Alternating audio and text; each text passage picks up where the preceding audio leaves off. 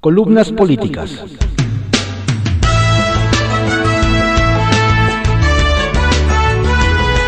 Continuamos con la audiosíntesis informativa de Adrián Ojeda Román, correspondiente a hoy, miércoles 2 de marzo de 2022. Miércoles de ceniza. Inicia la cuaresma. Demos lectura a algunas columnas políticas que se publican en periódicos de circulación nacional. Arsenal, por Francisco Garfias, que se publica en el periódico Excelsior. San José de Gracia, expresión de una estrategia fracasada. Es curioso que el primer movimiento de autoridades haya sido escamotear la ejecución de un número indeterminado de personas en San José de Gracia, Michoacán.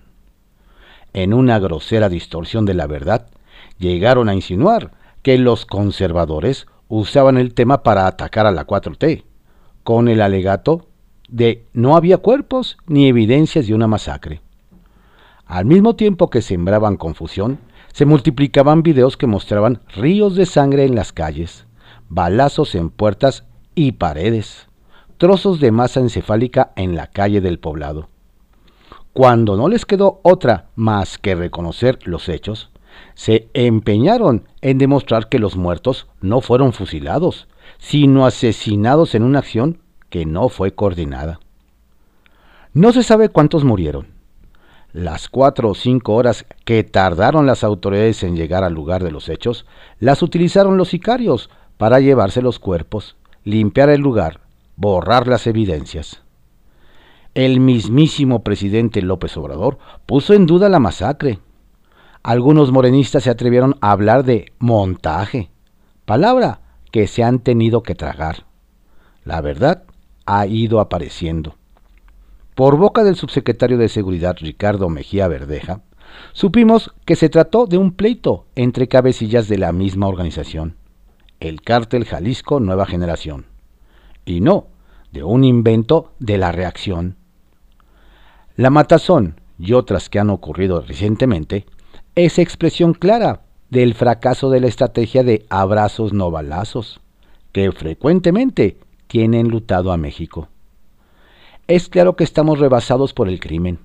Aún así, el presidente ya reiteró que no va a cambiar la estrategia, que ha convertido su sexenio en el más violento desde que se llevan a cabo estadísticas. Lo único nuevo es ocurrencia. No se le puede llamar de otro modo.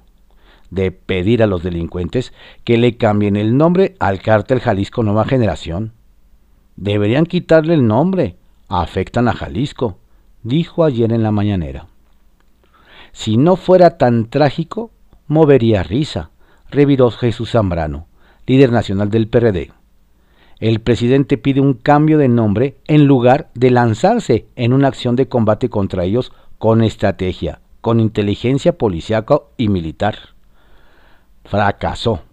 Fue una palabra que se repitió en boca de los opositores al referirse a la estrategia de abrazos no balazos. Preguntamos a Ricardo Monreal si San José de Gracia no es expresión clara del fracaso de esa estrategia que se ha traducido en más balazos. Creo que sí es conveniente revisarlo, pero no me atrevería a aventurarme y expresar que es un fracaso, en razón de los hechos acontecidos en San José de Gracia. Espero que esos hechos se aclaren de inmediato y estoy seguro que con la voluntad presidencial se hará en las próximas horas, respondió.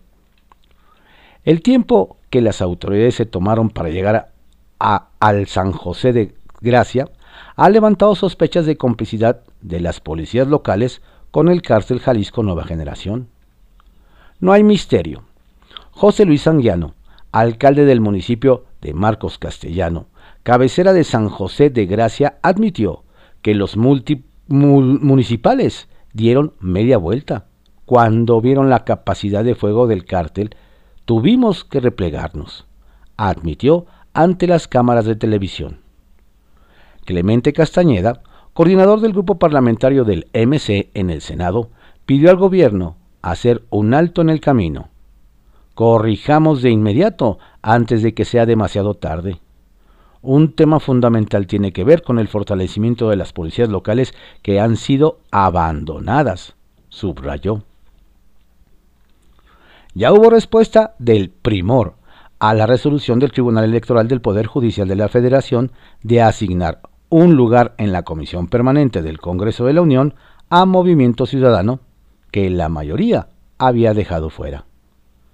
El tricolor se unió a esa mayoría presidencial para aprobar una iniciativa presentada por los diputados Sergio Gutiérrez Luna de Morena, Rubén Moreira del PRI, Gerardo Fernández Noroña del PT, que impide al Tribunal Electoral del Poder Judicial de la Federación invalidar decisiones internas en las cámaras. El principio de división de poderes se materializa en un régimen constitucional y legal de espacios libres de escrutinio, revisión, veto o sanción por parte de otros órganos del Estado, dice el dictamen aprobado. La propuesta no hizo unanimidad en el seno del tricolor. Nos van a impedir acudir a tribunales por decisiones que tome el presidente de la República, aseguró una fuente de la bancada del tricolor en San Lázaro. Tampoco en el tribunal hay unanimidad contra la iniciativa. Los diputados hicieron lo correcto, admiten en el equipo de alguno de los magistrados. Historias de reportero por Carlos Lórez de Mola, que se publica en el periódico El Universal. La alianza Scherer-Sheinbaum. En varias columnas recientes presenté el argumento de que si se hunde Julio Scherer, se hunde con él Andrés Manuel López Obrador. Estoy convencido de que no hay salida política posible para el presidente de México si su ex consejero jurídico termina procesado. Scherer ha sido durante muchos años brazo derecho de López Obrador. No solo su abogado de confianza, sino que recaudó dinero para sus campañas presidenciales. Hay hasta grabaciones de audio. Y en el gobierno fungió como secretario de gobernación de facto. De todas las actividades que realizó desde su oficina en Palacio Nacional, el presidente estuvo enterado y las avaló el sello de esa alianza indisoluble quedó exhibido en las palabras que pronunció AMLO en la mañanera, cuando dio el adiós a su consejero jurídico hace medio año. Julio es como mi hermano, nos ha ayudado mucho, él es parte del proceso de transformación. A un lado Scherer lo escuchaba con lágrimas de emoción. Por esa hermandad personal y por esa operación política conjunta, es imposible separar las acciones de uno y otro. Los destinos de Julio Scherer y Andrés Manuel López Obrador están atados. Si cae uno, cae el otro. Pero no solamente ellos dos. Este escándalo tiene también un potencial impacto devastador en la sucesión presidencial. Están también atados los destinos de Julio Scherer y Claudia Sheinbaum. En la campaña de 2018, Julio Scherer y su primo Hugo Scherer estuvieron especialmente encargados de la campaña de Claudia Sheinbaum por la jefatura de gobierno. Estrategias, alianzas y recaudación de recursos entre empresarios que querían buscar acercamiento con Morena ante su inminente triunfo. Más aún, desde que dejó la Consejería Jurídica de Presidencia, el abogado no escondió que en política estaba ahora dedicado a convertir a Claudia en presidenta de México. López Obrador no puede deslindarse de Scherer. Claudia Sheinbaum tampoco. Quizá por eso, respetando el pacto que se logró hace unos días a través de Adán Augusto López y que revelé en esta columna, el fiscal Gertz Manero ha decidido procesar a todos los abogados cercanos a Scherer, pero no a él. Sacia Morbos. No debió haberse intimidado Miguel Torruco. El fin de semana, mientras todo el mundo anunciaba su rompimiento comercial con Rusia, el secretario de Turismo de México anunció en Twitter su amistad y saludos a Aeroflot, la línea aérea del gobierno de Vladimir Putin, deseando que pronto hubiera conectividad entre México y Rusia. Fue tal la paliza que se llevó en redes que Torruco borró el tuit. No debió haberlo hecho. No debió haberse intimidado. Su jefe, el presidente López Obrador, dijo ayer que no quiere imponer ninguna sanción comercial a Rusia y quiere llevarla muy bien con el dictador ruso. En privado por Joaquín López Doriga que se publica en el periódico Milenio. La guerra que vamos perdiendo. La matanza del domingo entre dos grupos criminales en la comunidad de San José de Gracia, en el municipio de Marcos Castellanos en Michoacán, fue detallada ayer por el subsecretario de Seguridad Federal Ricardo Mejía, quien descartó la versión del fusilamiento por la de un enfrentamiento a tiros de grupos del cártel Jalisco Nueva Generación, durante el velorio de la madre de quien fue identificado como Alejandro N., quien fue el primero en caer, asesinado a tiros por su enemigo Abel N., y que luego los sicarios de cada uno se enfrentaron a tiros para después llevarse a todos los cadáveres. Este hecho terrible viene a retratar el nivel de fuerza e impunidad que ha tomado el crimen organizado, y también el desorganizado que gobierna amplias zonas del país donde suplantan las funciones de Estado ante la ausencia de éste. Ponen gobernantes, dan seguridad, aprueban permisos y su palabra es la única ley. El creciente poder de la delincuencia viene de años atrás, cuando se fue extendiendo llenando los espacios que el abandono del gobierno les dejaba, y hoy hasta los disputa. Gobierno tras gobierno, del PAN, del PRI, ahora de Morena, el crimen organizado sigue creciendo y el Estado se fue achicando. Esta guerra la veníamos perdiendo desde principios de siglo. Ni Vicente Fox, ni Felipe Calderón, ni Enrique Peña Nieto pudieron derrotarlos. Y por lo que veo, ni López Obrador lo logrará. Y no sé hasta dónde llegará este dominio del crimen organizado o qué haremos o a dónde iremos ante esta guerra que venimos perdiendo desde el siglo pasado y sin visos de ganarla. Retales 1. Guerra. Los resultados devastadores de esta guerra llevó ayer al máximo enfrentamiento entre López Obrador y Felipe Calderón. Por la mañana el primero llamó caso al segundo, que le reviró que lo realmente cínico es enviarle abrazos a los asesinos. ¿Y qué tal un debate público entre los dos? 2. Risa. Le había contado que Alejandro Moreno quería hacerse de la presidencia del PRI y desde allí de la candidatura presidencial. Pues ya está. La CNOP lo destapó como candidato presidencial para el 2024, diciendo que así como hoy dirige el prismo, debería estar dirigiendo al país. Les digo, lo que vivimos ya es contagioso. Y 3. Cuentas. El año pasado, entre Pemex y la CFE, perdieron 319 mil millones de pesos a pesar de las multimillonarias inyecciones de dinero del gobierno federal, lo que contradice el discurso oficial de lo bien que van las cosas. Alguien me dijo anoche que la CFE perdió menos en 2021 que en 2020 que en 2019 y que en 2018. Lo revisaré. Pero en un México con crecimiento negativo de la economía, donde la inversión pública es el motor del crecimiento, no puede seguir defendiendo ideológicamente las pérdidas financieras de sus dos principales empresas. Bajo sospecha, por Viviana Belsazo, que se publica en el periódico La Razón destruyen las escuelas de tiempo completo. Después de la cancelación de las estancias infantiles, la de los albergues para dar protección a las mujeres violentadas, ahora se cancelan de manera oficial las escuelas de tiempo completo. Los dejan sin opciones.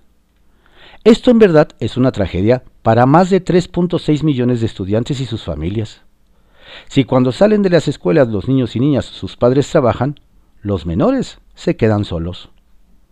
Les voy a contar una historia que me tocó cubrir como reportera. En el 2009, cuando Ciudad Juárez se puso muy complicado en temas de seguridad, cuando se asesinaban niñas, adolescentes y mujeres y se exponenció el tema de las muertas de Juárez, hicimos un reportaje que me marcó el alma. La inseguridad se había gestado años antes, cuando muchas familias se mudaron a Ciudad Juárez. Los hombres cruzaron la frontera para trabajar en Estados Unidos y las madres se quedaron solas con sus hijos. Ellas salían todo el día a trabajar a las maquiladoras. Los más chiquitos se quedaban en casa. Algunas veces nos amarraban para que no se salieran. Otros iban solos a la escuela y de regreso se quedaban en las calles. Sus madres trabajaban en las maquiladoras para poderles dar de comer.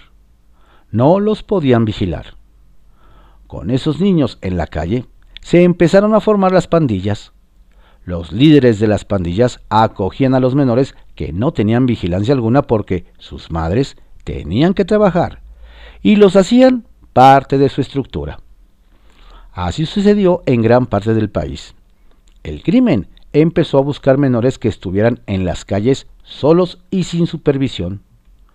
Cuando se hacen las escuelas de tiempo completo, la vida de millones de niños y niñas cambió. Las mamás los podían dejar en la, escuela, muchas veces desayunaban ahí, terminaban sus clases, comían y luego hacían deporte y tareas. Cuando llegaban a su hogar, ya estaban con sus familias para platicar y dormir. Así se recuperó la seguridad en Juárez. Pongo el ejemplo de Juárez porque trabajé el tema en ese lugar. Pero así sucedió en muchos otros sitios del país que tuvieron escuelas de tiempo completo. Por cierto, los índices de accidentes en el hogar, como quemaduras, bajaron muchísimo cuando los niños pasaban más tiempo en la escuela que solos en su casa. Se trabajó en el tejido social, se hicieron albergues para combatir las adicciones y rescatar a pandilleros que peleaban para vender drogas y así cubrir su dosis. Y muchos niños en la escuela encontraron un lugar seguro. Se les vigilaba, se les daba de comer, se les enseñaba la disciplina del deporte. Pero todo lo que hubo en el pasado, sin importar qué tanto bien le hacía la sociedad, ha sido eliminado por la actual administración. Este lunes, 28 de febrero, se hizo oficial el fin del programa Escuela de Tiempo Completo, mediante la publicación del acuerdo 05 diagonal 02 2022 en el Diario Oficial de la Federación, donde la Secretaría de Educación Pública publicó las reglas de operación para el programa La Escuela es Nuestra. Los estudiantes se quedan sin ese programa y al magisterio se le quitan esos recursos de los cuales dependían no solo directivos y maestros, también conserjes y cocineros. ¿Qué más importante puede haber que destinar recursos para estos programas que cambian para bien la vida de tantas familias? Hasta que las eliminaron, había 27.000 planteles en todo el país, la mayoría en zonas indígenas y de alta marginación. Desde el año pasado ya no contaban con recursos, debido a que ya se tenía contemplados los cambios hasta noviembre de 2020, en medio de la pandemia por COVID-19, el anterior secretario de Educación Pública, Esteban Moctezuma, había garantizado la continuidad del programa de escuelas de tiempo completo, porque el propio funcionario sabía de la importancia que era atender a esos menores. El programa de escuelas de tiempo completo tuvo sus inicios en 2007. Comenzó como una propuesta pedagógica innovadora, cuyo objetivo era generar ambientes educativos propicios para ampliar las oportunidades de aprendizaje y el desarrollo de competencias de los alumnos, conforme a los propósitos de la educación pública básica. Con el paso de los años, los objetivos del programa se modificaron, agregando nuevas metas, la formación de valores, el desarrollo de competencia y aprovechamiento óptimo. Estas escuelas que sirvieron para abatir la desnutrición y fortalecer el tejido social de la población se han quedado sin presupuesto. Desde el presupuesto de egresos de la Federación 2021, quedó afuera del programa Escuelas de Tiempo Completo que daba atención a los alumnos de nivel básico en horarios extendidos. Hay pocos recursos que se distribuyen de forma discrecional a algunas escuelas, de acuerdo a criterios que no corresponden con las necesidades de cada una como la matrícula escolar.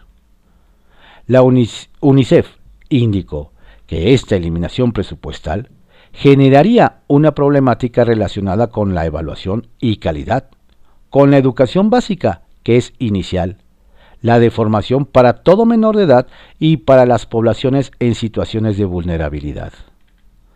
Además indicó que las escuelas de tiempo completo contribuían al acceso afectivo de tres derechos, alimentación nutritiva y de calidad, educación y no discriminación al tiempo que incrementaba el bienestar económico de muchas familias. No todo lo implementado en las escuelas de tiempo completo era perfecto. Se necesitaba ajustar algunas tuercas para que el programa tuviera un progreso. Pero mejor se eliminó de tajo, violando los derechos humanos de muchos menores y de sus familias. Teléfono Rojo, por José Ureña, que se publica en el diario 24 Horas. Van a declarar inoperante al aeropuerto capitalino. O tal vez el propósito sea parte de la estrategia para justificar la construcción del área civil de la base aérea de Santa Lucía. O para hacer olvidar la inexplicable cancelación del Naim en Texcoco, modelo mundial. Oficialmente, el diagnóstico es claro. La añosa terminal capitalina ya no es operativa. Eufemismo para calificar de poco confiable y quién sabe si segura. El término escogido es saturación. Es decir, el Aeropuerto Internacional de la Ciudad de México está saturado. Lo está desde 2008, cuando el gobierno de Felipe Calderón consideró imposible ampliar la cantidad de operaciones diarias. Y en 2014, cuando Enrique Peña Nieto tomó la decisión de construir el Naim, darle al país uno de los aeropuertos más bellos, modernos y funcionales del mundo. Ahora, el señor Carlos Morán, encargado del Aeropuerto Internacional de la Ciudad de México, se encontró con lo no visto cuando fue subsecretario en la Secretaría de Comunicaciones y Transportes. El aeropuerto ya no aguanta. Lo usan y se amuelan. Ahora hablemos de humanos. Si desde entonces era imposible aceptar la llegada y salida de más aviones, ya no es recomendable permitir el acceso de más gente a las terminales 1 y 2. Les simplifico. Recibe en promedio 300% más y en momentos críticos mucho más de la capacidad recomendable por seguridad. La gente choca y se aglomera, pese al COVID, porque es un muégano donde se mezclan mostradores, largas filas, comercios, tiendas, personal operativo y hasta tianguis de desplazados de Mexicana de Aviación. De operaciones ya no hablamos ante el franco despegue de la aviación, pero en 2019 movió más de 50 millones y en 2020, en plena crisis sanitaria, casi 36 millones. El documento, a punto de difundirse, da una cifra increíble.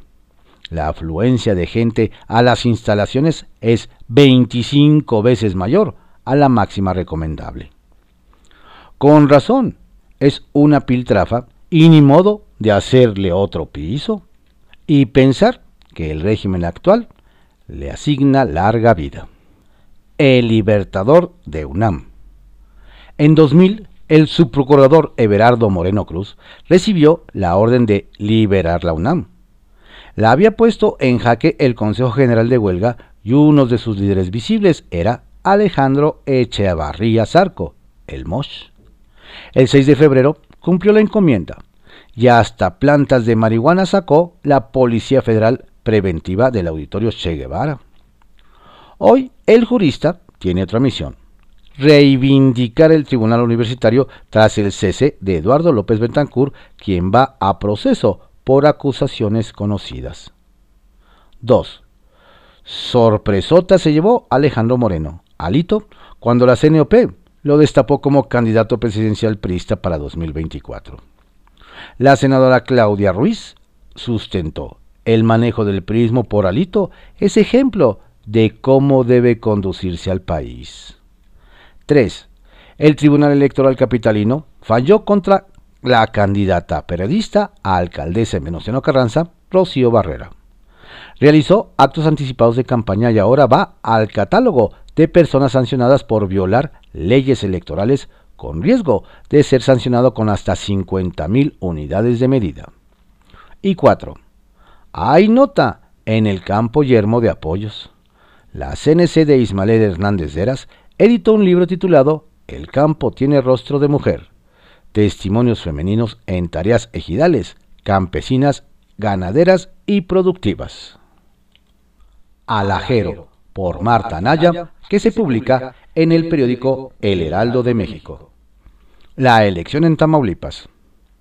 Antes de iniciar la carrera por la gubernatura, el partido gobernante en Tamaulipas asomaba con todas las de perder. Prácticamente nadie apostaba por el PAN. En algunas encuestas el Blanca Azul figuraba hasta 28 puntos por debajo de Morena. Hoy en día, con candidatos a la vista y concluidas las precampañas, la distancia entre los dos principales contendientes, el moreno Américo Villarreal Anaya y el panista César El Truco Verástegui, comienza a reducirse considerablemente. Varias razones.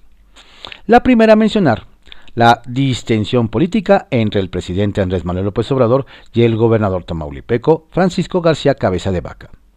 La fotografía de ambos en la aduana de Nuevo Laredo hace 10 días luce propicia para los locales en el poder. Así, al menos, lo ven desde el equipo de El Truco. Consideran que al disminuir el encono entre la federación y el gobierno estatal, se abre la puerta a una elección más pareja, tranquila, en paz.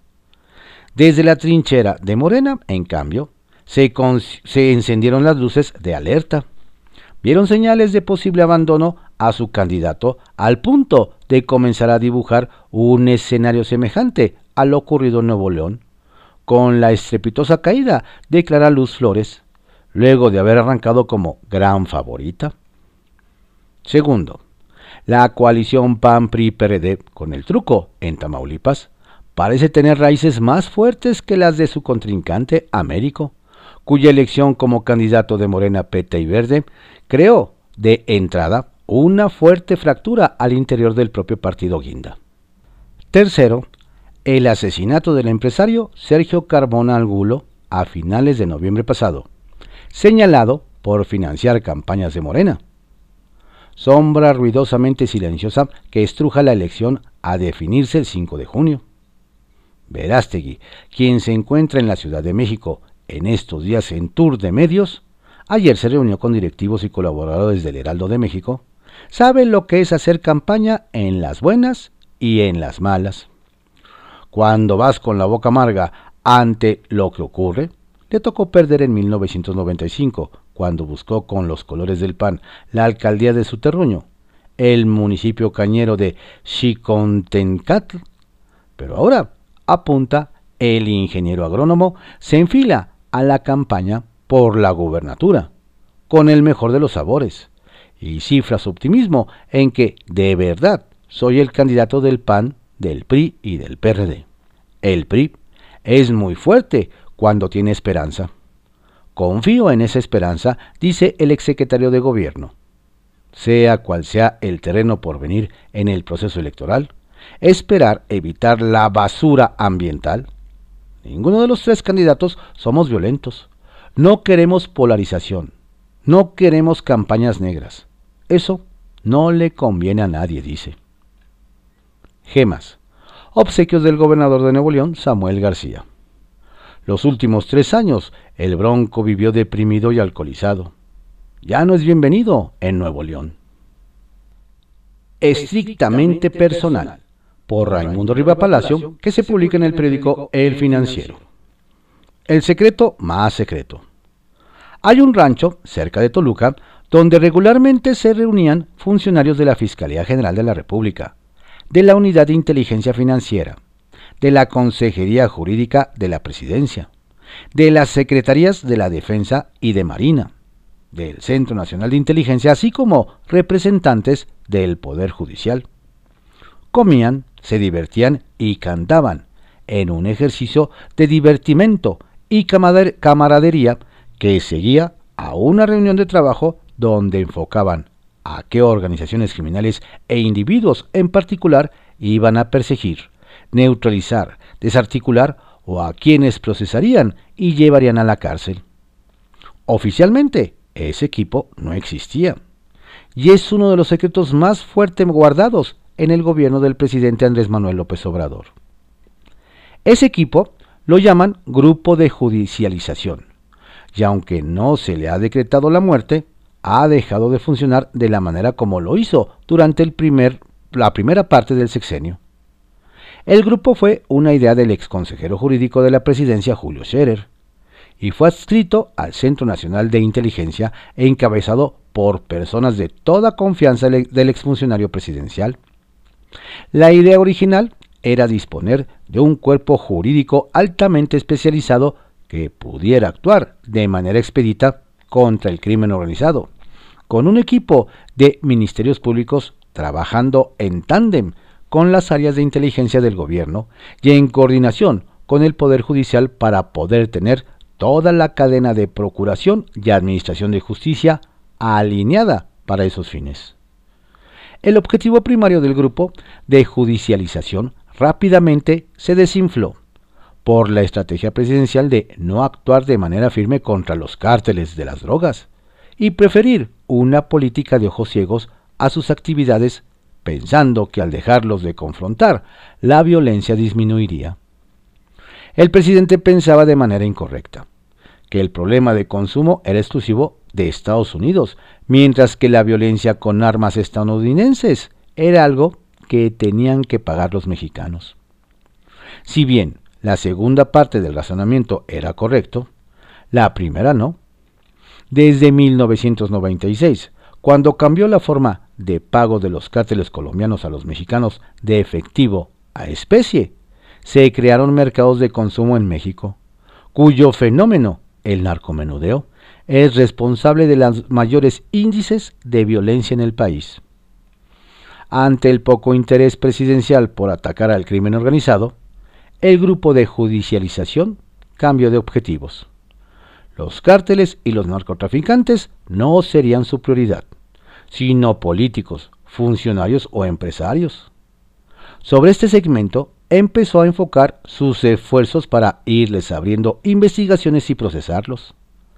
No todos los casos tenían sustento, pero la unidad de inteligencia financiera en los tiempos de Santiago Nieto forzó varios casos y entregó documentación a la Fiscalía General que muchas veces se topó con la imposibilidad de judicializarlos, lo que fue una eterna fuente de conflictos de Nieto con el fiscal Alejandro Gersmanero.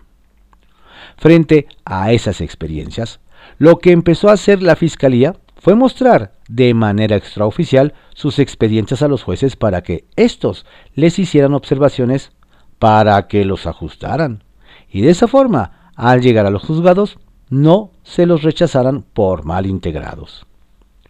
Este grupo de judicialización provocó tensiones hacia el interior del gobierno, y Scherer encontró obstáculos y enfrentó conflictos a su osada idea, con bloqueos en el Centro Nacional de Inteligencia contra, cuando menos, un funcionario de su confianza, a quien le encargó la construcción de ese equipo pero nadie objetó su integración, pese a que estaba en los límites de la legalidad, por un lado, y le quitaba atribuciones a la Fiscalía General. Tampoco les importó borrar la línea de la separación de poderes, al integrar al Poder Judicial dentro de la estrategia del gobierno. Había una coincidencia o complicidad en el ataque y persecución de quienes el presidente considerara sus enemigos y sobre los cuales podía seguir fortaleciendo su discurso anticorrupción. El grupo de judicialización es el secreto más secreto del gobierno, porque fue el instrumento para usar las leyes con fines políticos, sin importar que a veces fuera torcida para cumplir con los objetivos. La lógica no era tanto la aplicación de la ley y salvaguardar el Estado de Derecho, sino alinear todo detrás de los deseos del presidente y al mismo tiempo cuidar que no trascendiera la falta de autonomía e independencia de la Fiscalía General y de la alta jerarquía en el Poder Judicial. Pero tanto poder provocó envidias y choques. Hubo miembros originales del grupo de judicialización que, cuando vieron el giro de las investigaciones del crimen organizado a políticos o empresarios, optaron por alejarse en todos los sentidos. Las fricciones entre dependencias se agudizaron, como sucedió entre la Fiscalía General y la Unidad de Inteligencia Financiera, y gradualmente se fueron incrementando los conflictos entre viejos aliados, como Hertz Manero y Scherer, quien fue el promotor del fiscal al empezar a medir sus fuerzas o guardar distancia por suspicacia sobre su integridad de marinos y soldados. El diseño del grupo de judicialización no sirvió para enfrentar al crimen organizado, pero resultó muy útil para la persecución política. Detrás de él se ocultaron ambiciones políticas y abusos de poder, pero en la perversión llevaron la penitencia. Viejos aliados son ahora enemigos y mantienen un enfrentamiento entre muros. Hay choques muy públicos como los de Gersmanero contra Scherer y Nieto, pero no son los únicos. Hay conflictos intramuros en el gobierno, pero también enfrentamientos entre poderes. El grupo quedó acéfalo, pero el daño infligido es profundo. E, una externalidad de ese diseño es la falta de autonomía de la Fiscalía. Recomienda implícitamente en estos días por el presidente al admitir que su exconsejero jurídico, no el fiscal, negociaban con imputados políticos y empresariales acuerdos de reparación de daños, siguiendo sus instrucciones. Gertz Manero ha recogido lo que dejó a medias Scherer con los acuerdos de reparación y se ha vuelto en su contra otra expresión del deterioro no solo de las leyes, sino del gobierno en general. Estas fueron algunas columnas políticas que se publican en periódicos de circulación nacional en la audiosíntesis informativa de Adrián Ojeda Román, correspondiente a hoy, miércoles 2 de marzo de 2022. Tenga usted un excelente día, por favor cuídese mucho, no baje la guardia. Saludos cordiales de su servidor, Adrián Ojeda Castilla.